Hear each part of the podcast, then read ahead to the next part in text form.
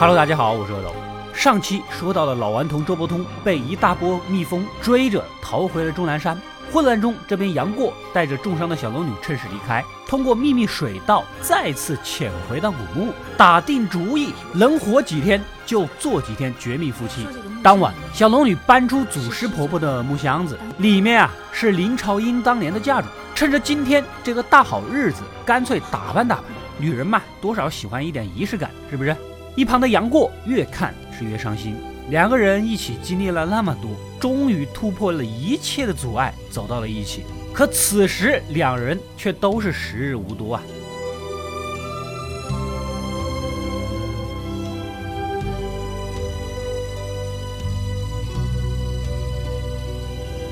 过儿，你说我现在的样子好不好看？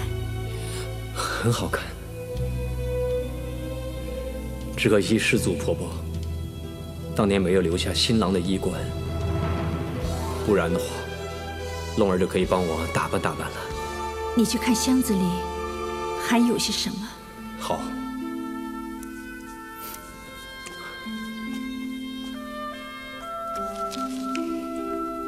有好多信呢。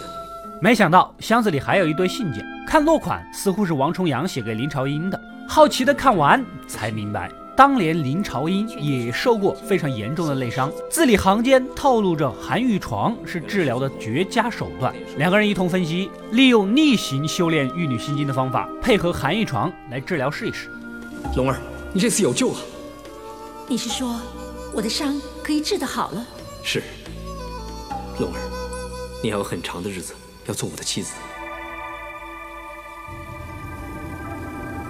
龙儿。本来我们古墓派的内功心法跟寒玉床的寒气乃是相生相克，不过假如我们将玉女心经行功方法逆转，情况就刚好相反。由于玉女心经顺行乃是至阴，换句话来说，倒行的话乃是治阳。那七天之后，你的内伤就会完全康复。黄蓉等一行人既然来到了终南山，去古墓之前呢，肯定是要先上一下山的，跟全真妻子的老朋友丘处机见个面，打个招呼，不然不就不懂事儿了吗？如此这般，也就知道了蒙古大军过来册封全真教的风波，以及杨过抱着黄蓉的二女儿小香儿的事儿。考虑到终南山已经在蒙古大军的势力范围，这次把金轮法王赶走，免不了换正规军上山报仇。丘处机等人决定带着全真教众弟子放弃基地，直接撤离。蒙古大军压境，我们这些方外之士又怎么能跟上万的军队对抗呢？为今之计，只有从苏退出重阳宫，向西面退走。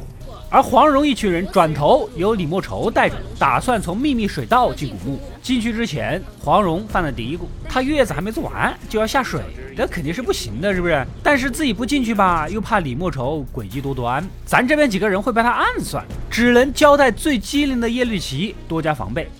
郭夫人产后不久，元气未复，不会翻山涉水。反正舍妹和完颜妹都不懂水性，不如留在这儿和郭夫人你做个照应好了。但是，哎，郭夫人，反正小侄也想见杨兄弟一面。你们分派好了吗？可以启程了。叶律兄弟，李莫愁为人心狠手辣，我怕他会在古墓中施以毒手。你要加倍小心，小侄会小心的。武家三父子就不用交代了，卧龙和凤雏两个人是教也教不会的，人蠢就要多吃点亏。一进去，李莫愁果然开始使绊子，将叶律齐几个关到了密室里，自己独自跑去找杨龙二人搞玉女心经。哦，我带你们来这里休息一下嘛？小心，小心啊，郭姑娘！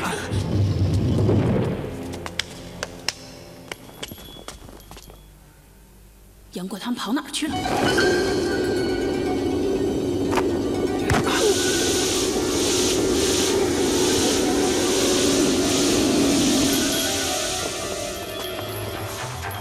通入古墓的密道只有李莫愁两师徒知道，看来这个人一定是他们其中一个。早不来晚不来，偏偏在这个紧要关头来。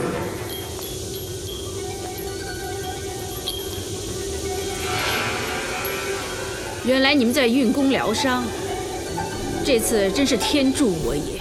恰好杨过和小龙女在寒玉床上疗伤，动也没法动，强受了对方的五毒神掌。杨过赶紧带着小龙女跑到另一个房间，再次运功。这边的一群人被关了半天，突然听到婴儿的啼哭声，估计就是香儿。也就耶律齐聪明点儿，推测附近可能有通风口，通过敲击找到了墙壁最薄的地方，还真就找到了孩子。如果我没有猜错，通风位可能在这里。你们站开一点。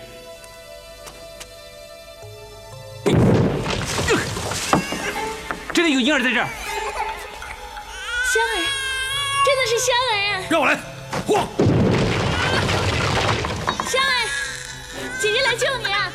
然后开始找出路，巧就巧在一群人又摸到了杨龙二人藏着的房间。郭芙看了也没看清，用捡的冰魄银针甩过去，扎到了小龙女身上。一分钟前才刚刚逼完五毒神掌的毒，又中冰魄银针的毒，现在神仙怕是都救不回来了。杨过气得想让郭芙当场暴毙。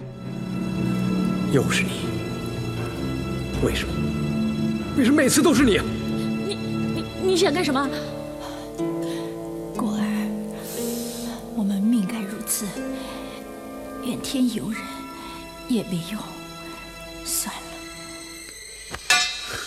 哎，杨兄弟，我们五人刚才被李莫愁困在石室里面，他要侥幸逃脱才找到这里来。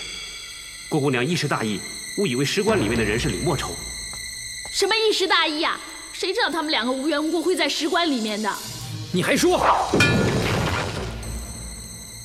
你知不知道刚才我替龙儿运功逼毒疗伤，就在紧要关头，又偏偏中了你的冰魄银针。现在龙儿身上的剧毒已经渗入各大穴道。过儿，你别这样，你把解药吃了再说。其他几个赶紧出来打圆场，还是小龙女心善，这可能就是命啊，不想再追究了。最终，杨过抱着小龙女离开之前，又顺走了小香儿来撒气。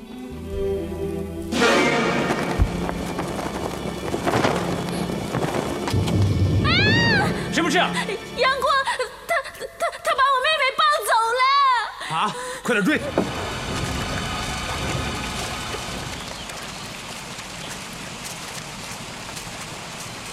蒙古狗真是灭绝人性，竟然放火烧重阳宫！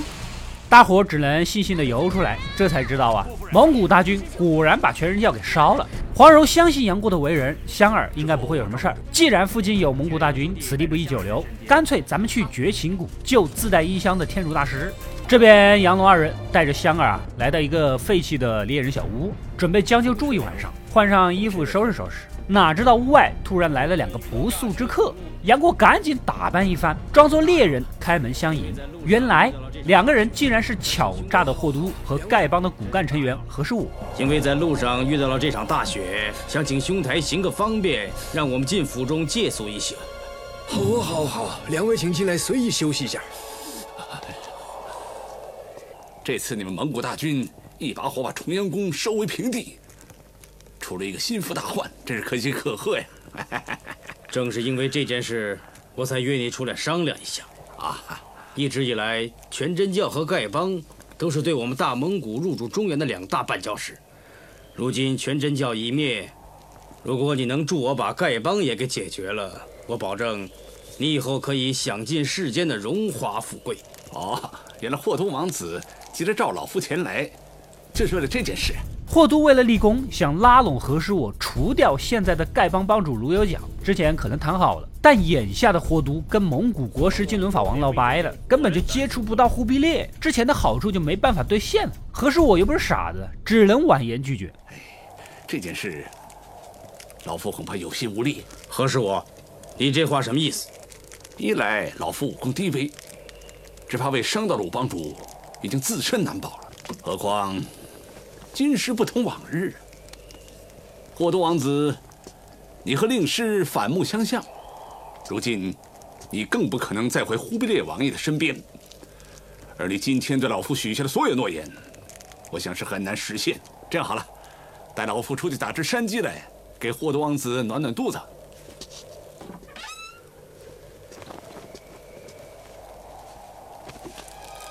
这种不听主人话的走狗，留在世上也没用。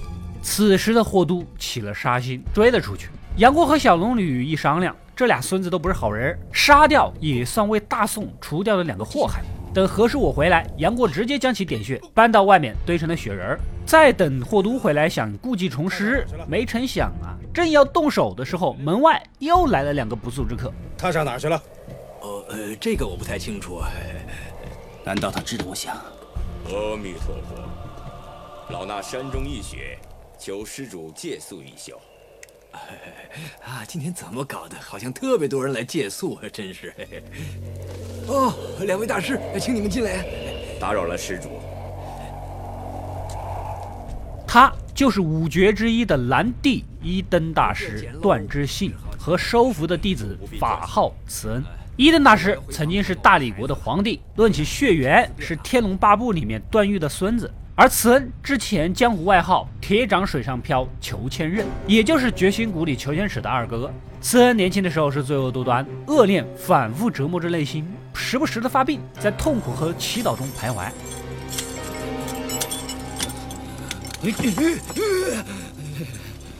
慈恩，你又要发作了。师傅，弟子深知过往罪孽深重，因此心中烦恼痛恨。不能自己，弟子即使日夜念着诸恶事已做，不能令不做，但是心中始终不得安乐。哎呀！哎呀！啊！霍都在一旁看着热闹，无意间发现雪人里面藏着何师武，故意引诱慈恩来发泄。啊！啊！在下看您全身的劲力澎湃，您不妨发泄在这个雪人身上。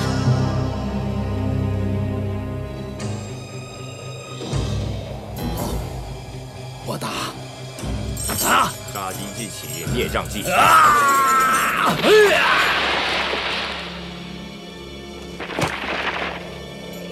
啊！咱们雪里有人。然后何时我死得很惨很惨，慈恩无心杀了人，忍了这么多年，没想到今天还是破了戒，干脆一不做二不休，决定还俗，甚至对一灯恶拳相向。一不做二不休，老子就大开杀戒！呀！如果你一定要杀了人，心才能平静的话，你就先杀了为师吧。好，我就先杀了你这个老和尚！啊！呀！呀！一灯，你不要惺惺作态了！你再不还手，枉送性命！到时候你别怪我。然而一灯大师不躲不避，任由慈恩发力。紧急关头，杨过出手顶住了慈恩的铁掌，两个人打了起来。结果慈恩打不过，最终还是有一灯大师用一阳指挡住了杨过的剑，算是又救了慈恩一命。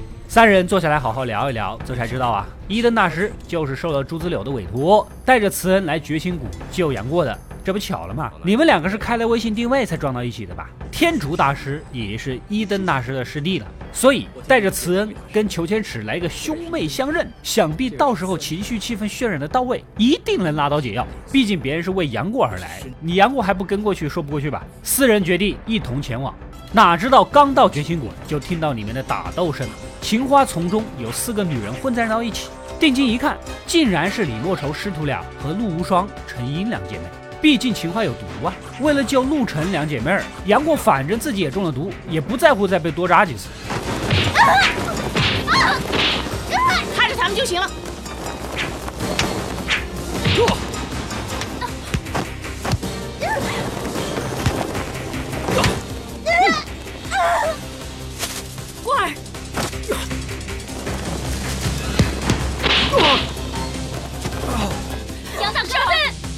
龙儿，杨大哥。此时黄蓉等人也正好赶到，小龙女也将香儿还给了黄蓉。大家误会解除，相互之间呢还一个个打个招呼。龙兄们，哎，快来拜见师祖！拜见师祖！一灯大师，别来无恙。阿弥陀佛。福儿，我来拜见师伯公。福儿拜见师伯公。好好。成英拜见师姐。小师妹，上次多谢你出手相助。福儿拜见师叔。拜见师叔师姐，他是我表妹陆无双。郭夫人你好。六姑娘。哎，林兄弟，想不到我们有机会又在这儿见面了。我妹妹和我爷妹都来了。杨大哥，青花丛里面的洪林波不知道下一步该怎么办。刚刚问完这个问题，就被李莫愁给办了。师傅，他们这么多人怎么办啊？怎么办？这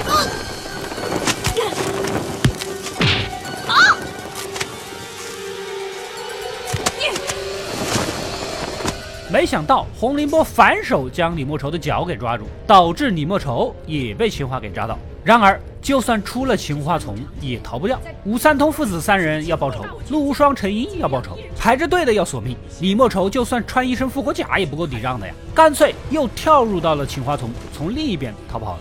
你要杀就进来杀，你不杀了吗？那我走了。一群人直奔大厅找裘千尺，现场果然来了个兄妹相认的苦情戏码。谁能想到，裘千尺不仅没有感恩，反而一个劲的怂恿二哥报仇。二哥，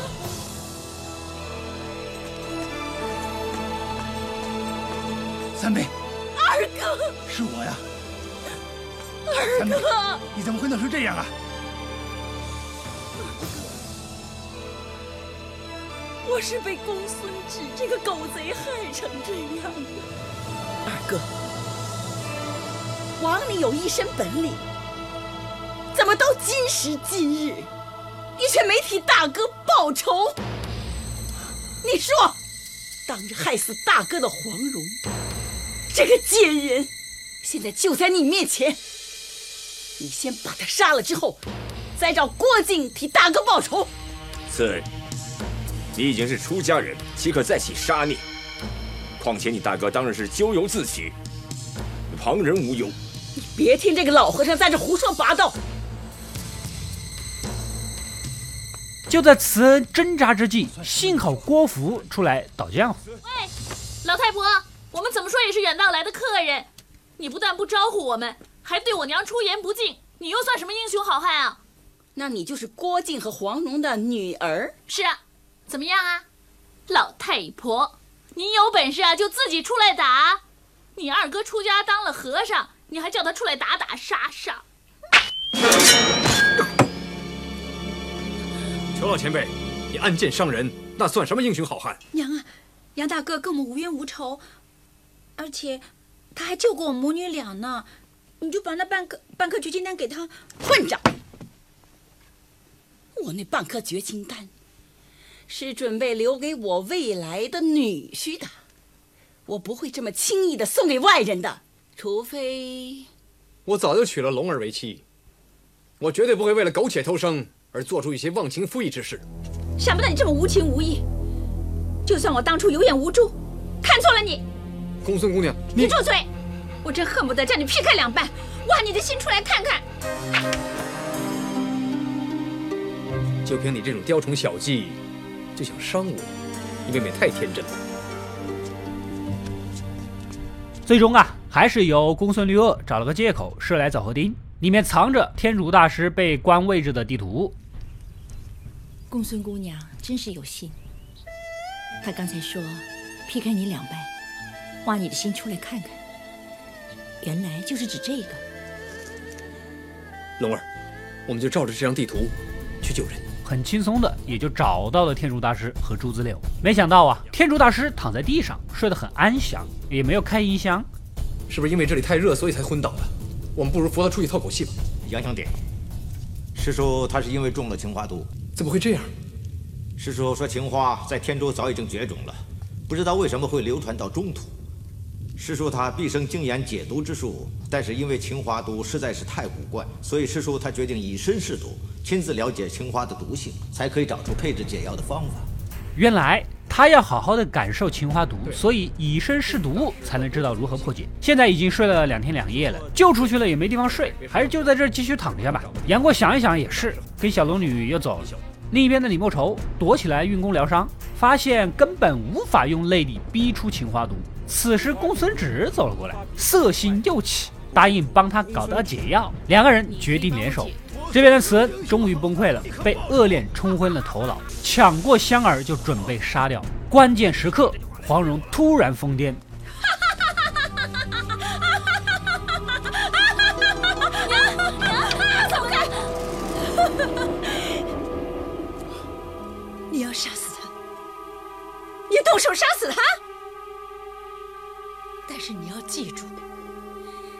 一定要一掌重重打在他背心之上，绝对不能够手下留情的呀！你是谁？我是谁？你到底是谁？裘千人，你还记不记得那天晚上在大理皇宫，你捉住了一个婴儿？那就好像现在一样，你捉住他，一掌就用力打下去，打得他重伤，让他求生不得，求死不能。我就是那个孩子的娘啊！你还记得吗？这个事儿还要从《射雕英雄传》开始说起。当年慈恩还是江湖上鼎鼎有名的铁掌帮帮主裘千仞。为了在华山论剑里除掉一灯大师这个对手，当时的一灯大师还不是大师，还是大理的皇帝。于是乎，裘千仞悄悄地潜入皇宫，狠毒地打伤了兰帝的孩子，以求对方耗费内力为其疗伤。结果这个孩子啊，不是兰帝的。是周伯通跟他的妃子刘英儿偷情生的，这个事儿也直接导致兰帝看破红尘，剃发为僧，成了现在的一灯大师。而慈恩多年来也是被这个事儿折磨，今日被黄蓉这么一激，想起了当年的孽缘，顿时幡然醒悟。我打死了那个娃儿，你就打死我报仇吧。阿弥陀佛，慈恩，你什么时候才肯放下屠刀呢？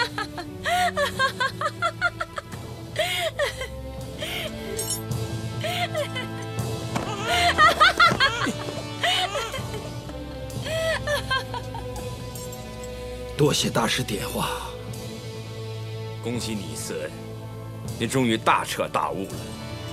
二哥，你回来呀！你叫我回来，我劝你回头才对。阿弥陀佛。晚上，公孙绿萼无意间撞见了杨过、小龙女以及陆无双和陈英四个人的谈话。杨大哥，龙姑娘，还叫龙姑娘？应该叫杨大嫂才对呀！傻蛋哦！别说跟龙姑娘相比，就算是跟这两位姑娘相比，光是她们的样貌跟武功，以及跟杨大哥的交情，我都差得远呢。看他们那么亲密的关系，自己美貌尚不如陆无双、陈英，就更别提颜值天花板的小龙女，彻底的死了心，只能将这份爱深埋在心里。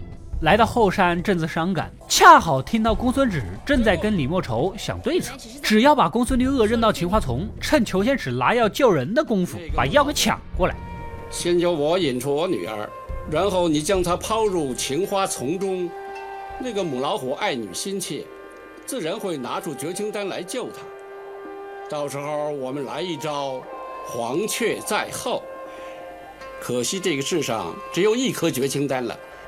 要是给了你以后，那绿萼她……假如你舍不得你的宝贝女儿，我也绝对不勉强。算了。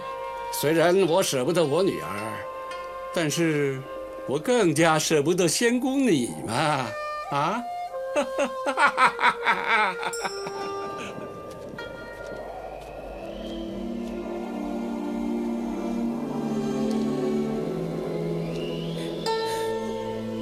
公孙绿萼听到这里是无比心痛啊！爱情得不到也就算了，亲生父亲也这样对他。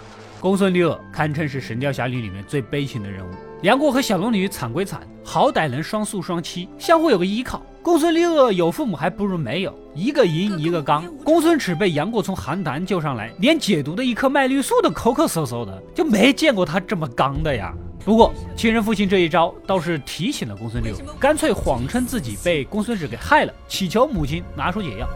爹，他将女儿推落青花丛里。公孙止这个狗贼！娘啊，你这次真的要救救女儿才行。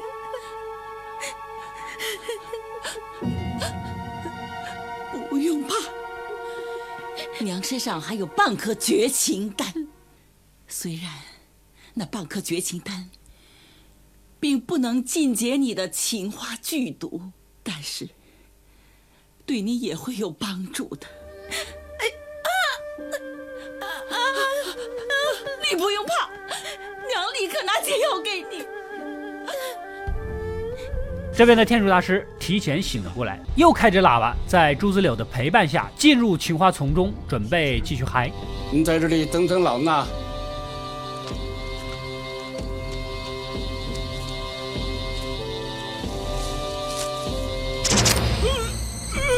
哪知道李莫愁在此等待公孙止，看到天竺大师靠近，三枚毒针过去，天竺大师又倒下了。充电两小时，通话五分钟啊！你这。隔天在大厅，裘千尺再度出来，黄蓉提出了新的交易。如果你对令兄的死仍然耿耿于怀呢，我可以不闪不避，借你三颗枣核钉。不过，在我接过之后，无论生死，你都要交出绝情丹。如果我不幸身故，这里所有的人都不准记恨报仇，以免冤冤相报无了期。你准备借我三颗枣核钉吧？好。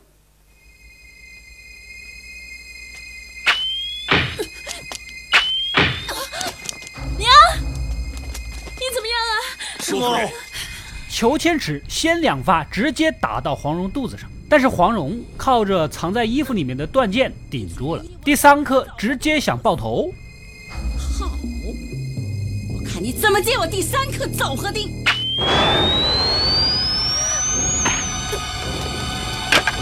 师母，娘！只见黄蓉用嘴将枣核钉接住，但是冲击力太大，还是倒在了地上。我猜这颗枣核钉应该是甜甜的唾液酶的味道吧。裘千尺没办法，只能交代公孙驴儿去拿解药。一灯大师用千里传音的功夫偷听到砖下面绿色的是假药，红色的是真药。这老娘们最后还准备玩一手套路啊？不过公孙绿萼爱慕着杨过，直接把真药给递了过去。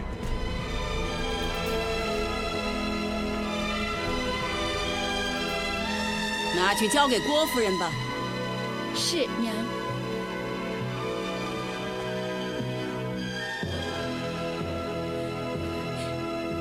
孙姑娘，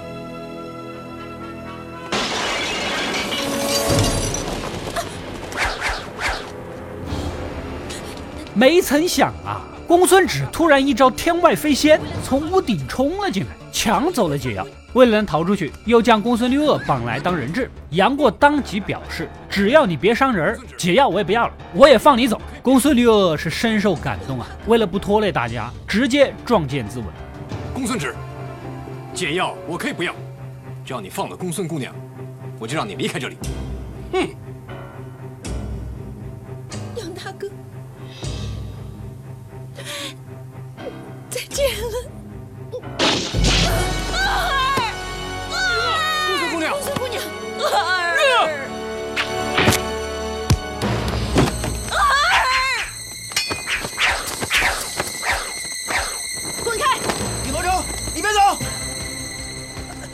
此时李莫愁跑进来接应，两个人一溜烟的跑了，大家才从朱子柳的口中得知天竺大师已经死了，赶紧追上去。小龙女为了这世界上最后的半颗绝情丹，跟公孙止在悬崖边打了起来。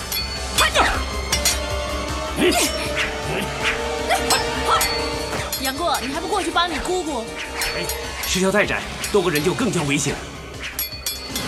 公孙止，我有个好消息告诉你。裘千尺已经被我杀了。李莫愁说：“如果你不把解药交给他，他就会回来找你报仇。”不过我听李道长说，如果你能解了他身上的毒，他就肯委身下嫁给你。公孙止，你记不记得你以前曾经杀过一位叫做柔儿姑娘的人？她现在已经化为厉鬼，就站在你的后面，一定是回来找你报仇的。你少啰嗦！好，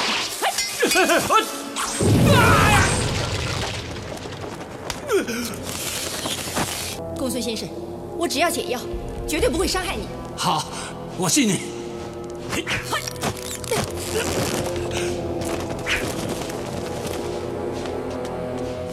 最终抢回了绝情丹，然而杨过拿到手直接扔了。龙儿，难道你以为你死了之后，我还会苟且偷生吗？过儿，傻蛋！龙儿，龙儿。因为小龙女也命不久矣，如果她死了，杨过也不愿意独活于世。大家转头来到秦皇坳，看天竺大师最后一眼，只见他手里紧紧地抓着一棵断肠草。如果天竺大师临死前在找秦花的解药，那么这棵断肠毒草很有可能就是了。众人将大师给埋了，然后把这里的秦花全部焚烧，以防又有其他人被误伤。杨过和小龙女又在旁边开始了卿卿我我的，结果躲在这里的李莫愁听到了这些情话，想起了自己那段没有结果的爱情，经脉逆转，浑身痛苦的不能自已啊！就在众人的围追堵截当中，傲娇的小丑丑一个人跳入了火海。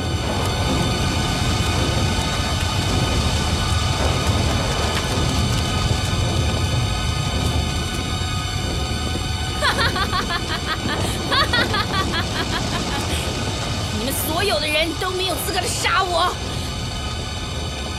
我要死，也不死在你们手上！哈哈哈哈哈哈！哈哈哈哈哈！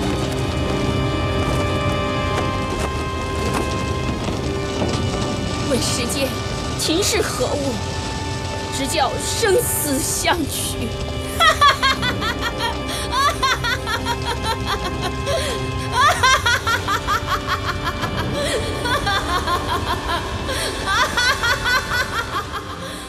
李莫愁也是可怜，如果当初陆展元跟他成亲，两个人好好的过日子，也许就没有这么多事儿。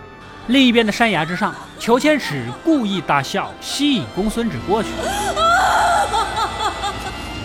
车婆娘，你霸占我绝清谷，杀我弟子，还烧毁我种的情花。今天我要你狗命！我们走。你想走？哎呀！公孙止果然中计，一脚踩空，跌入了寒潭的洞穴。而裘千尺还想过去瞅上一眼，哪知道公孙止没有完全掉下去，一个绳子将裘千尺的脖子死死的套住。这老娘们儿啊，确实刚得很，干脆鱼死网破，一起死。好，我生不能与你同进，那就死与你同血。呀！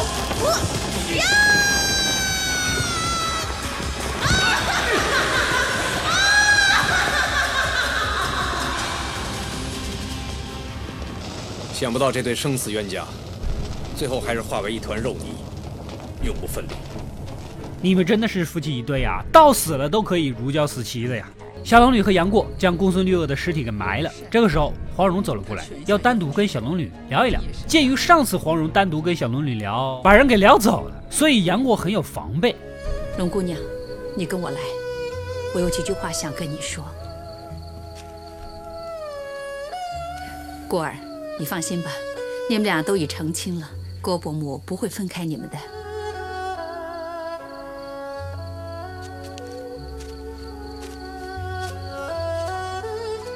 其实啊，黄蓉这次就是想让小龙女劝劝杨过，试试这个断肠毒草，反正都没得救了，是不是？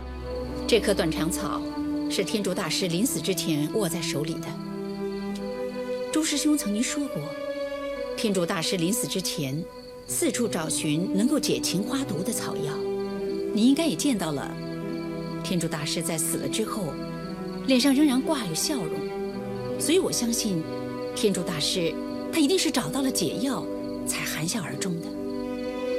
你是说，这棵断肠草可以化解情花毒？当然，服食断肠草一定会有危险，但是反正过儿也无药可救了，我们只好死里求生了。杨过表示：“你这样说我礼貌吗？”一切事情尘埃落定。隔天，大家伙准备返回襄阳，哪知道到处都找不到小龙女，她再次不告而别，搞得黄蓉也很懵。昨天晚上你叫龙儿出去说了些什么话？你是不是叫她离开我？没有啊，没有。本来我和龙儿好好的，不知道你和她说了些什么话。昨天晚上她就神情古怪，今天早上不辞而别，一定是，一定是你在胡说，是不是？就算她真的要走，也应该和我说一声啊。一定是你和他说了些什么？我，你，你，少阳大哥，你什么时候都可以走，你别跟我说完话就走，行不行？杨过激动的毒发晕了过去，幸好一灯大师一顿拿捏，暂时堵住了毒性。就一灯大师这手法，在足疗店怎么的也是个销冠吧。众人来到断肠崖，只见这里的石壁上留着几句留言，约定十六年后相见。十六年后，再次重会，夫妻情深，勿失信约。龙儿留下这几句话，到底是什么意思？他身中剧毒，无法医治，十天八天都未必挨得过，更何况是十六年。都是你，都是你，龙儿，杨兄弟，过过杨军士，断肠草，为杨大哥发起狂来，我怕他跳崖自尽。表姐，傻蛋也许会听你的。好，我就过去试试。眼看杨过情绪低落，有跳崖的倾向，陈英赶紧过去安抚。黄蓉呢，趁势提出了南海神尼这号人物。如果我没有猜错的话，龙姑娘是遇到南海神尼了，这是一件稀世奇缘呐、南海神尼，他是什么人？南海神尼是佛门一位得道的圣人，佛法跟武学的修为都深不可测。因为他绝少踏足中原，所以中原的武林人士很少人知道他老人家的大名。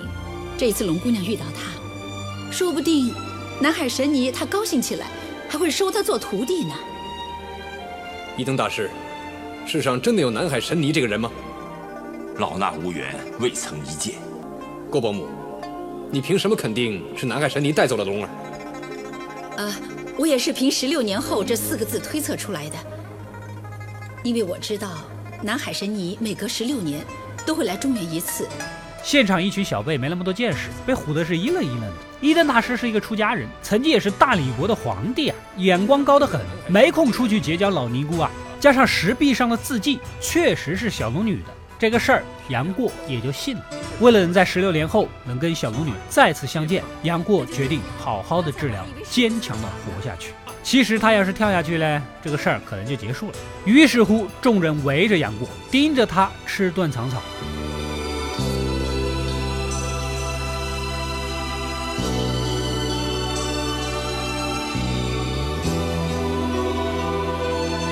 这群人也是闲呐，吃药有什么好看的？接下来，众人回到襄阳，而杨过有陆无双和陈英陪着。同时，杨过也提出了义结金兰的建议。我想和两位妹妹结义金兰，从此兄妹相称。不知两位妹妹意下如何？结义金兰，我们两个能有你这位大哥，实在求之不得。没错，人家结拜是歃血为盟，我们今天别开生面，饮酒为盟。嗯，两姐妹眼含着泪光，带着些许的失落，只能嘴硬的表示高兴，然后举杯畅饮。没想到隔天，杨过将古墓派的绝学《玉女心经》留下，并详加注解，就不辞而别了。未来十六年的孤独旅程，还是由他一个人去走完吧。说罢，向着神雕隐居的地方而去，从此跟雕兄相依为命。毕竟雕兄每天都给他送水果吃，又送蛇胆增强功力，既干活又毫无怨言，不香吗？